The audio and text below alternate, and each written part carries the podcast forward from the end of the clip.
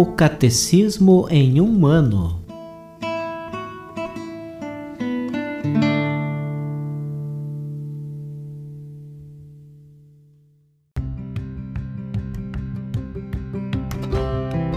Olá, eu sou Yuri, seminarista da Diocese de Ponta Grossa, Paraná. Você está ouvindo o podcast O Catecismo em um ano Vamos ler todo o Catecismo da Igreja Católica ao longo de 365 episódios. Estamos utilizando a tradução em português apresentada pela CNBB em 2013, baseada na edição típica em latim de 1997. Baixe o plano de leitura por meio de um link que você encontra na página do Instagram O Catecismo em um Ano ou na descrição desse podcast.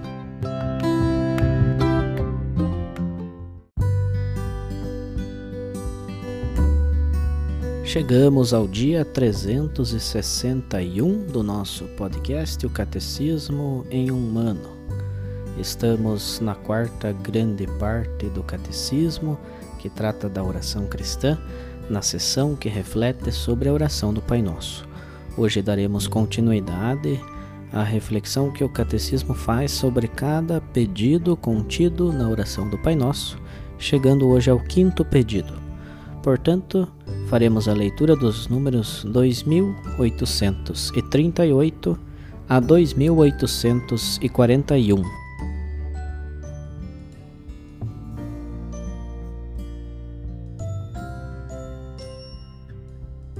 Quinto, perdoai-nos as nossas ofensas, assim como nós perdoamos aos que nos têm ofendido.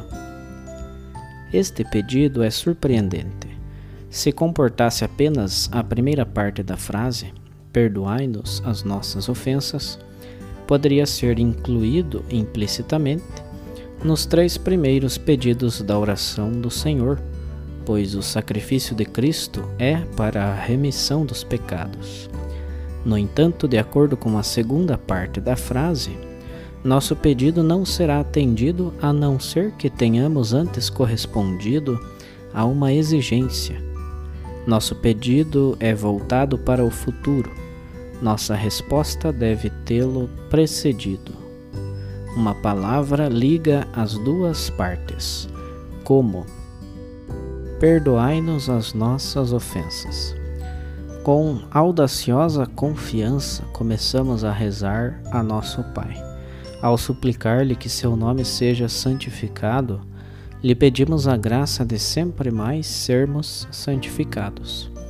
Embora revestidos da veste batismal, nós não deixamos de pecar, de nos desviarmos de Deus. Agora, neste novo pedido, nós nos voltamos a Ele, tal como o filho pródigo, e nos reconhecemos pecadores diante dele, tal como o publicano.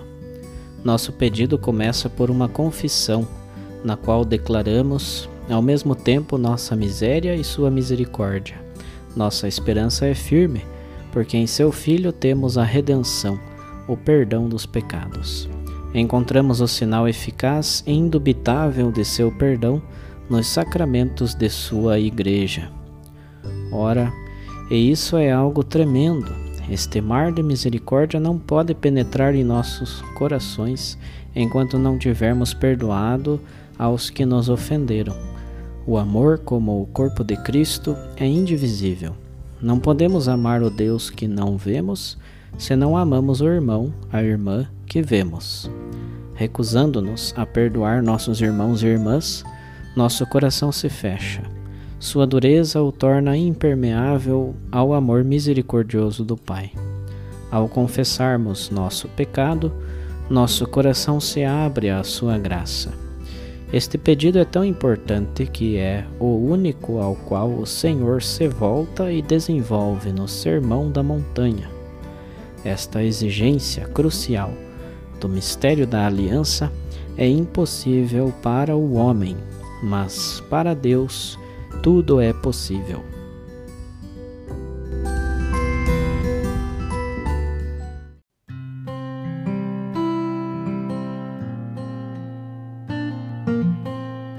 Como um comentário adicional para o nosso episódio de hoje, vamos fazer a leitura de mais uma catequese do Papa Francisco sobre os pedidos do Pai Nosso. Papa Francisco, audiência geral, quarta-feira, 10 de abril de 2019. Catequese sobre o Pai Nosso, 12. Perdoai-nos os nossos pecados, assim como nós perdoamos a quem nos tem ofendido. Amados irmãos e irmãs, depois de ter pedido a Deus o pão de cada dia, a prece do Pai Nosso entra no campo das nossas relações com os demais. E Jesus ensina-nos a pedir ao Pai: Perdoai-nos os nossos pecados, assim como nós perdoamos a quem nos tem ofendido. Assim como precisamos do pão, também precisamos do perdão. E isto todos os dias. O cristão que reza, antes de tudo, pede a Deus que sejam perdoados os seus pecados, ou seja, as suas faltas, as más ações que comete.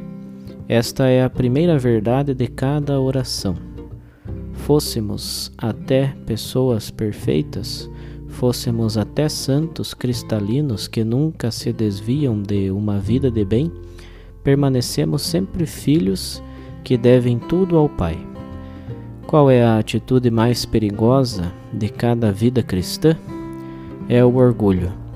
É a atitude de quem se coloca diante de Deus pensando que tem sempre as contas em ordem com Ele. O orgulhoso pensa que está tudo bem consigo, como o fariseu da parábola, que no templo pensa que reza, mas na realidade louva-se a si mesmo diante de Deus. Agradeço-te, Senhor, porque eu não sou como os outros. E as pessoas que se sentem perfeitas, que criticam os outros, são pessoas orgulhosas. Ninguém é perfeito, ninguém. Ao contrário, o publicano, que estava atrás, no templo, um pecador desprezado por todos, para no limiar do templo e não se sente digno de entrar, e recomenda-se à misericórdia de Deus. E Jesus comenta: Este voltou justificado para sua casa, ou seja, perdoado, salvo. Por quê? Porque não era orgulhoso, porque reconhecia os seus limites e os seus pecados. Há pecados que se veem e pecados que não se veem. Há pecados evidentes que fazem barulho, mas há também pecados sutis que se escondem no coração sem que nem sequer nos apercebamos. O pior deles é a soberba, que pode contagiar também pessoas que vivem uma vida religiosa intensa. Havia outrora um convento de religiosas, no ano 1600, 1700, famoso no tempo do jansenismo. Eram perfeitíssimas e dizia-se que eram puríssimas como os anjos mas soberbas como os demônios. E isto é mal. O pecado divide a fraternidade. O pecado faz-nos presumir que somos melhores que os outros. O pecado faz-nos crer que somos semelhantes a Deus.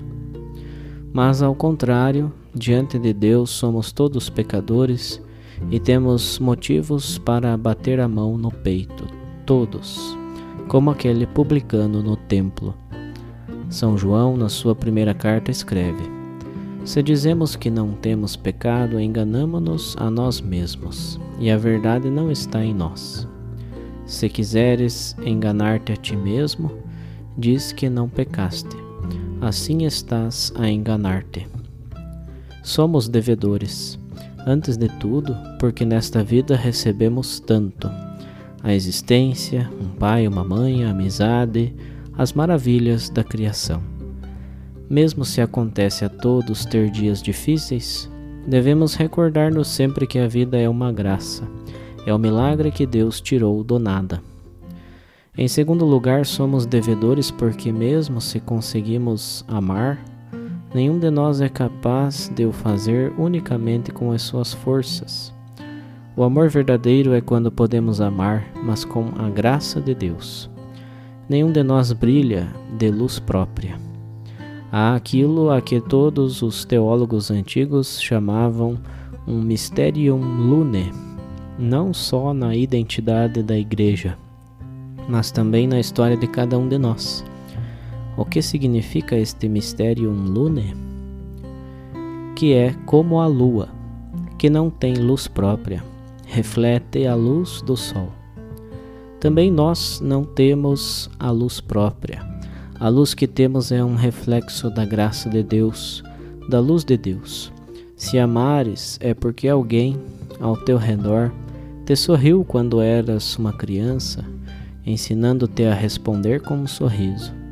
Se amas, é porque alguém ao teu lado te despertou para o amor, fazendo-te compreender que nele reside o sentido da existência. Procuremos ouvir a história de alguma pessoa que errou, um preso, um condenado, um drogado, Conhecemos tantas pessoas que erram na vida. À exceção da responsabilidade, que é sempre pessoal, algumas vezes podemos perguntar quem deve ser culpado pelos seus erros, se unicamente a sua consciência ou a história de ódio e de abandono que alguém carrega consigo. E este é o mistério da lua. Amemos antes de tudo porque fomos amados. Perdoemos porque fomos perdoados.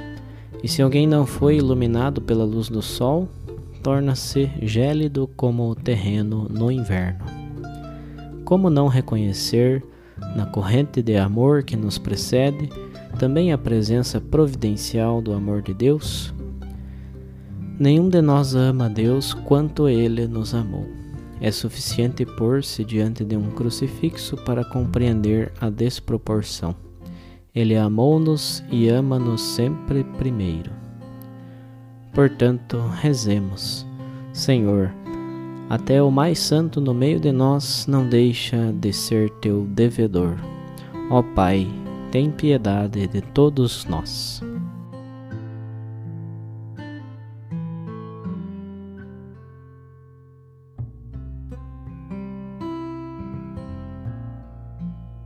Os textos das catequeses papais encontram-se na íntegra no site da Santa Sé, vatican.va.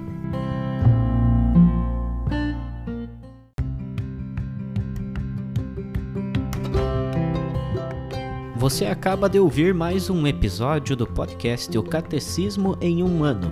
Continue nesse bom propósito de aprofundar o conhecimento e a vivência da fé católica e procure participar da sua comunidade. Rezemos por todos que estão fazendo esse caminho de leitura do Catecismo. Até amanhã!